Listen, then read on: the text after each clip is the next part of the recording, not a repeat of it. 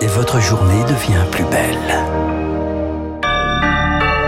Bon réveil, bonne journée, soyez les bienvenus sur Radio Classique, mercredi 7 juillet, 7h.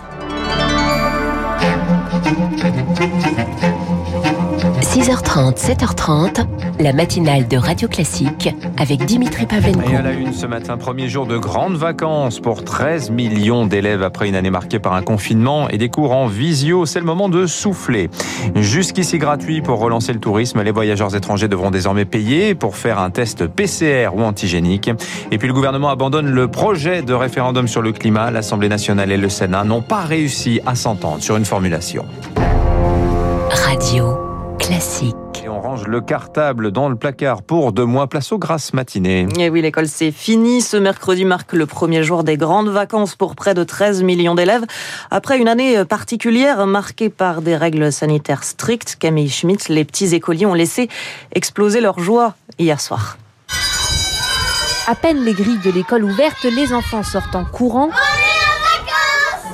Alix, 7 ans, arbore son plus beau sourire, une dent en moins. J'avais hâte d'aller en vacances parce que le travail est un peu dur. À 10 ans seulement, Faustine a bien besoin de souffler. On a travaillé toute l'année dure. Je vais aller chez mes grands-parents et à la plage pour me détendre. Et oui, car l'année a été perturbée par un confinement.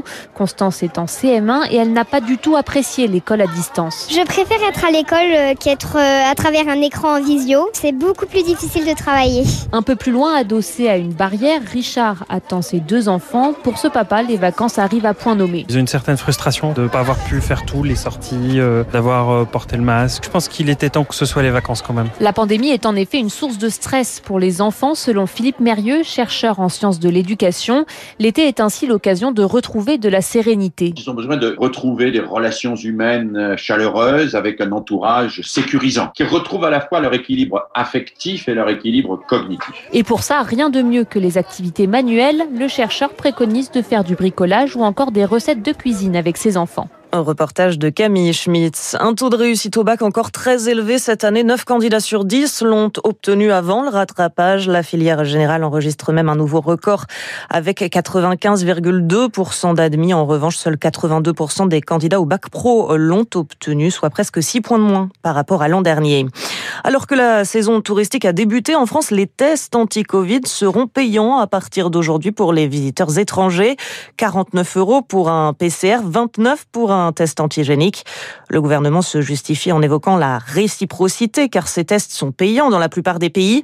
Mais l'exécutif envisage aussi de ne plus rembourser euh, les tests aux Français, des tests dits de confort, ceux pour partir en vacances ou pour assister à un concert. Une manière de pousser les plus récalcitrants à se faire vacciner cet été. En tout cas, du côté des laboratoires, cette nouvelle doctrine interroge étrangers ou non. Comment y voir clair sans ordonnance se demande Lionel Baran, le président du syndicat des jeunes biologistes. S'ils veulent faire payer une partie des PCR, ce que je peux comprendre, notamment pour les touristes, etc., ok, mais il faut que les laboratoires ne soient pas les policiers. Nous, on se base sur l'oral du patient. Et si le patient nous dit eh ben j'habite en France, ben, c'est pas à nous de lui demander une facture d'électricité. Donc s'ils veulent passer par ordonnance, ben pourquoi pas? Parce que ça au moins c'est quelque chose de, de fiable. Hein. On sait qu'il y a une ordonnance qui n'a pas d'ordonnance. Le problème c'est qu'on risque de perdre du temps sur le diagnostic et certains risquent de ne pas y aller parce que euh, c'est compliqué d'aller d'abord chez le médecin. Moi tout ce que je veux c'est qu'il n'y ait pas des personnes qui viennent pas alors qu'ils sont suspects de Covid parce que c'est compliqué ou que c'est cher. Donc ça c'est peut-être un frein. Des propos recueillis par Rémi Pfister. Dans la Somme, le variant Delta représente plus de 80% des cas positifs au Covid-19. Pour le moment, le taux d'incidence est de 31 pour 100 000 habitants, bien en dessous du seuil d'alerte fixé à 50. Mais les autorités sanitaires sont inquiètes car ce variant se diffuse beaucoup plus vite que la souche classique du virus.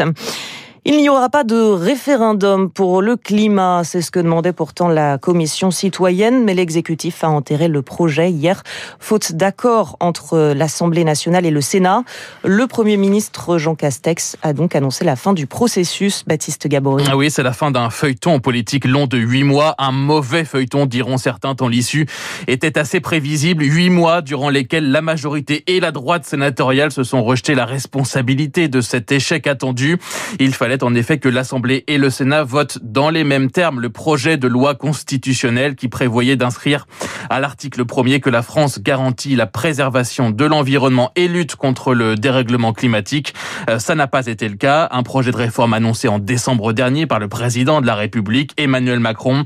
La droite sénatoriale parlait à l'époque de coup politique. La ministre de la Transition écologique, Barbara Pompili, dénonce aujourd'hui les climato inactifs du Sénat. C'est un échec collectif, me confiait hier soir un des membres de la Convention citoyenne, écœuré par ce nouvel épisode et par cet immobilisme, dit-il, qui va devenir dangereux. Une précision signée Baptiste Gabory. Outre-Atlantique, la tempête tropicale Elsa se renforce en ouragan à l'approche de la Floride avec des vents soufflant jusqu'à 120 km par heure. Il devrait atteindre les côtes de l'État ce soir ou demain matin. Le premier atelier de Gustave Courbet à vendre sur Le Bon Coin, bel immeuble ancien de 260 mètres carrés, de beaux appartements. Le tout proposé à 120 000 euros, un bâtiment à céder depuis peu situé euh, place Courbet à Ornans dans le Doubs. François Villam. C'est dans le grenier de l'immeuble, juste sous les toits, que se cache ce tout petit atelier d'à peine 15 mètres carrés. Laissé en l'état, Jean-François Longeau, l'ancien maire d'Ornans, a pu s'y rendre et un détail ne lui a pas échappé. Mais il a laissé une marque comme il a laissé dans son dernier atelier. Il a peint des hirondelles, au mur et au plafond. Alors je ne sais pas pourquoi des hirondelles. Ce n'est pas le seul mystère de cet atelier, car c'est ici qu'il peignit en 1849 son fameux tableau Un enterrement à Ornans, aujourd'hui exposé au musée d'Orsay. Une gigantesque toile de plus de 3 mètres sur 6 Problème, la petite taille de la pièce ne permet pas d'y exposer ce tableau. Alors comment Courbet a-t-il fait? L'ancien maire pense tenir une piste d'explication. C'est-à-dire qu'en fait, il avait un rouleau, qui était une toile de 6 mètres 60. Au fur et à mesure où il peignait, non pas il déroulait, mais il roulait sa toile. Qu'il avait peint, il roulait.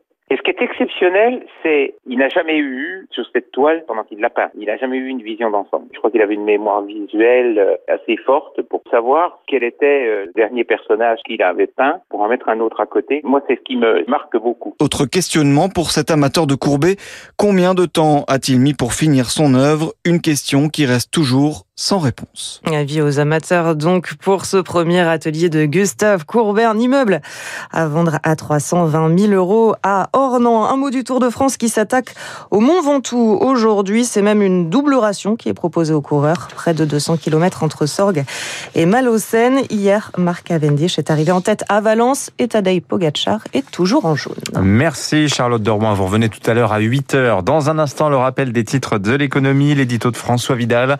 Et puis notre invitée ce matin, Anne Rigaille, elle est la directrice générale d'Air France.